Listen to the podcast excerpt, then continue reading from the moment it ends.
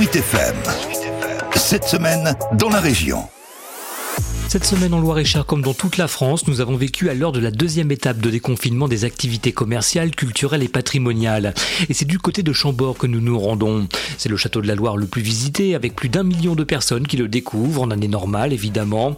Et après sept mois de fermeture, l'enthousiasme du directeur général des lieux n'est pas douché malgré la pluie. Jean Dossonville. C'est aussi bien de commencer peut-être avec un peu moins de fréquentation. Quand il pleut comme ça, il y a moins de monde, donc euh, c'est pas plus mal pour euh, s'ajuster. On sait que le week-end de la Pentecôte va être très chargé, donc on n'est pas mécontent de se rôder un petit peu avant. C'est à lui que revient le titre de premier visiteur de l'année à Chambord. Il s'agit de Nicolas Viau, un blésois passionné de patrimoine qui est presque devenu un habitué de ces visites un peu exclusives dans ce type de contexte. J'étais déjà le premier après le premier confinement et là ça m'avait étonné. Là je m'y attendais parce que là je suis arrivé euh, un peu avant 9h en fait. Donc je me suis dit tiens il y a des camping-cars sur le parking, il y a des voitures. Ah bah je suis pas le premier, bon je m'en fiche après voilà mais euh, de toute façon je voulais qu'il y ait personne dans le château pour reprendre des photos et choses comme ça. Et donc bon bah je m'attendais à ce qu'il y ait quand même des gens. Euh, puis en fait, non, bah non. À 9h, il n'y avait personne. Eux viennent de plus loin. Hélène et Vincent ont fait la route d'Alsace pour être parmi les premiers à franchir de nouveau les portes du château de Chambord. On essaye de trouver un endroit pour partir, pour prendre l'air. Et on s'est dit, bah, pourquoi pas Chambord? Donc c'est pour ça qu'on est là aujourd'hui. C'est préparé psychologiquement à cette grande réouverture. D'ailleurs, ça fait euh. drôle. Mon mari m'a dit, il m'a réservé le château rien que pour moi. Donc voilà,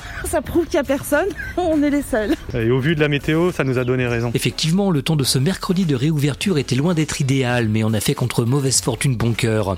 L'essentiel était de pouvoir enfin reprendre un semblant de vie normale, à l'image de Richard qui travaille au restaurant autour du puits et qui a évidemment déployé sa terrasse, logiquement amputée de la moitié de ses tables. Ça commence déjà, les salades, les soupes, les crêpes. Euh, voilà, donc on est très content d'être ici en tout cas et d'accueillir cette clientèle qui est impatiente également, je pense, de prendre l'air. Il y a déjà des touristes, ça a commencé déjà hier un petit peu de passage, anglais, belges, pour nous en tout cas, c'est bien. Suzanne et Bernard sont justement attablés devant le château, un agréable moment pour ce couple de Parisiens. Nous sommes là depuis lundi soir et donc on avait repéré que l'ouverture était aujourd'hui. On voulait voir Chambord qu'on n'avait jamais vu. Ce matin, ça s'est déroulé sous, la, pluie un petit peu, mais bon, on va profiter d'un rayon de soleil pour manger et puis on fera le château après. On va faire le château après. On profite de déjeuner avant qu'il ne repleuve en terrasse.